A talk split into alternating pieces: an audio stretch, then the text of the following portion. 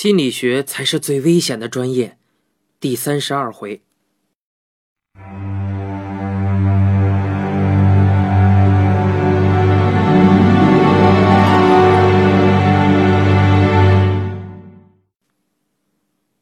督导端着白瓷大半的茶缸，捂着嘴。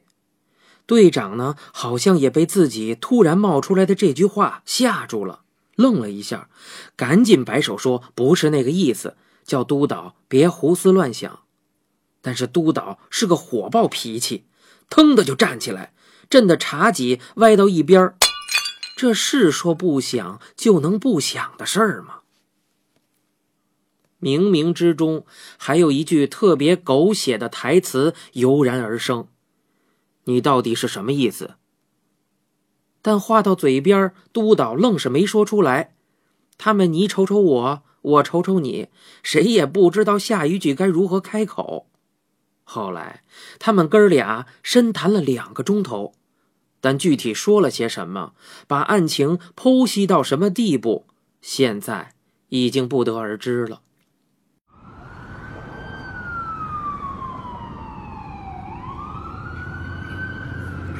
那一天，队长来找督导的主要目的是想请他抢在委员会之前给嫌疑人做一个精神鉴定。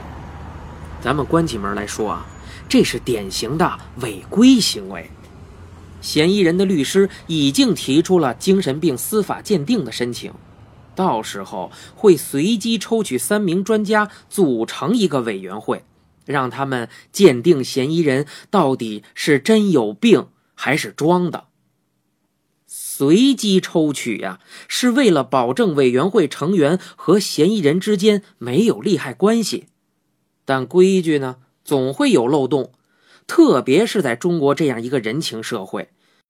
督导所就职的医院是当时屈指可数的具有精神病司法鉴定资格的医院。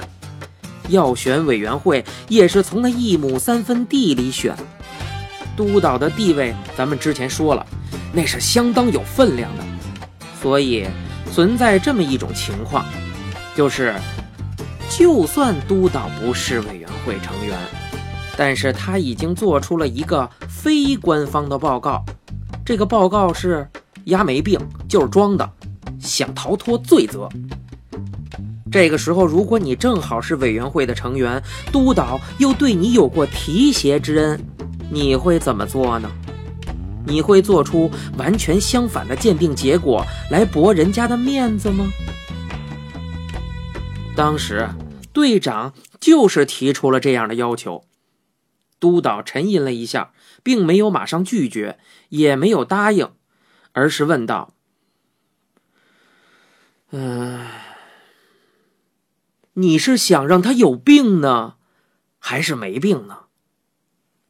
队长说：“一个小年轻的能有什么病？”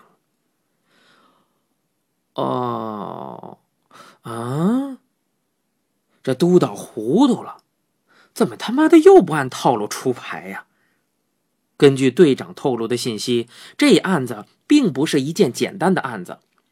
虽然给嫌疑人定罪的证据确凿，但是按行话讲，案件还原却不够完美，就跟相声段子里说的似的：“小孩子手贱，把这录音机拆了又装上，哎呦，居然没坏，能响，真牛！给自己点个赞吧！”一扭头，得发现桌上多俩零件儿。录音机就相当于案情原貌，零件呢就相当于证据。证据少了破不了案，证据太多相互矛盾定不了案。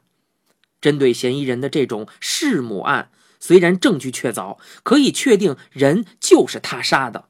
但是，模糊的犯罪动机和也许存在的帮凶，都让这个案子的碎片无法完美的拼凑成一个整体。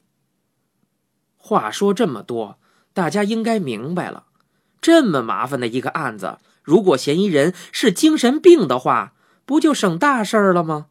动机也不用查了，什么帮凶也无所谓了，屎盆子全扣他一个人脑袋上，不就皆大欢喜了吗？督导觉得他第一次有点看不懂队长这个人了。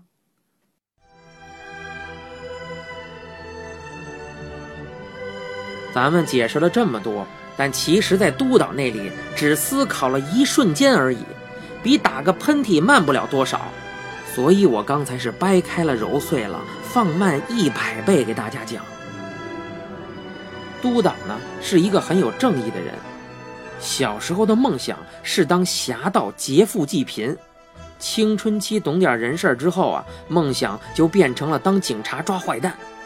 不过因为督导天生平足，这两个梦想哪个也干不了了。现在他以医生的身份和警方合作，也算是曲线救国了，圆了梦。像这种明显有失公平的事情，在他古道柔肠的小心灵中啊，肯定是特别厌恶的。他不否认存在善意的欺骗，但司法鉴定和初中的善恶无关，违规的事情肯定不行，免谈。队长早就猜到督导会断然拒绝，他当时说道：“老弟呀，咱俩虽然不是一个系统的，但是也相识这么多年了。我是个什么样的人，你比我老婆都明白。我这样拜托，肯定有我的理由，但是牵扯到的一些关键证据，我不能透露太多。”督导心想：“别跟我来这套，有什么理由你摆在桌面上说呀？那我还得视情况看要不要帮你呢。求人还藏着掖着，门儿都没。”督导的性格就那样，软硬不吃，油盐不进，俩人话不投机，队长只好无功而返。不过，这队长也不是吃干饭的。他能全凭督导拿捏吗？现在想起来，我觉得一开始队长说的那句“帮他的不像是人”就是一个小伎俩。你要帮我呢，我就把话说完，满足你的好奇心；你要不帮我，哼哼，就自己难受去吧。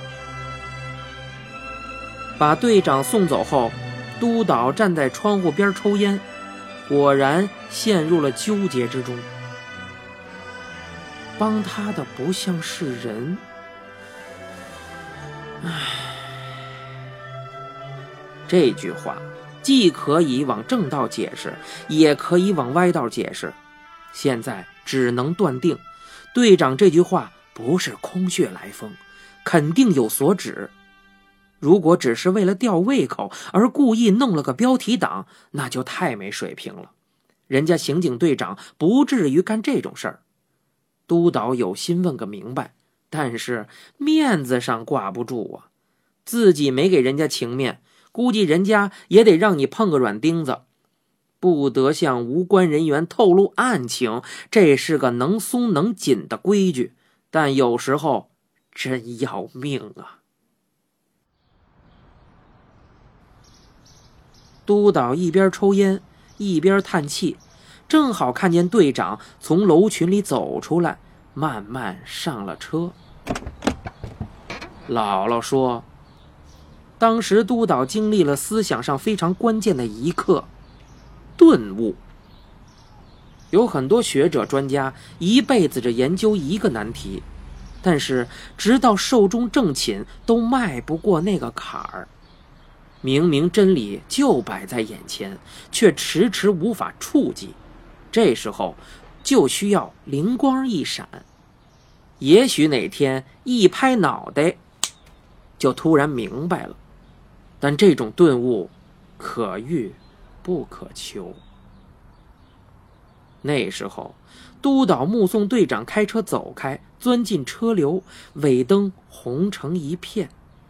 后来，这幅画面在督导的书里也有所提及，而且。描述的特别文艺腔儿他是这样写的：像破碎在柏油马路上的夕阳。督导在那个当下想起来自己不会开车，就开始琢磨：为什么对别人来说挺简单的一件事儿，自个儿就是怎么也学不会呢？他想起有个老师傅说的一句话：“别想那么复杂，脚底下一踩就走了。”然后，督导突然明悟，但明悟的瞬间并没有丝毫喜悦。大热的天，督导的后脊梁却蹭蹭的往外冒凉气，跟背了个空调似的。帮他的不像是人。这句话也许并没有什么深意，更不是打哑谜，它应该就是字面上的意思。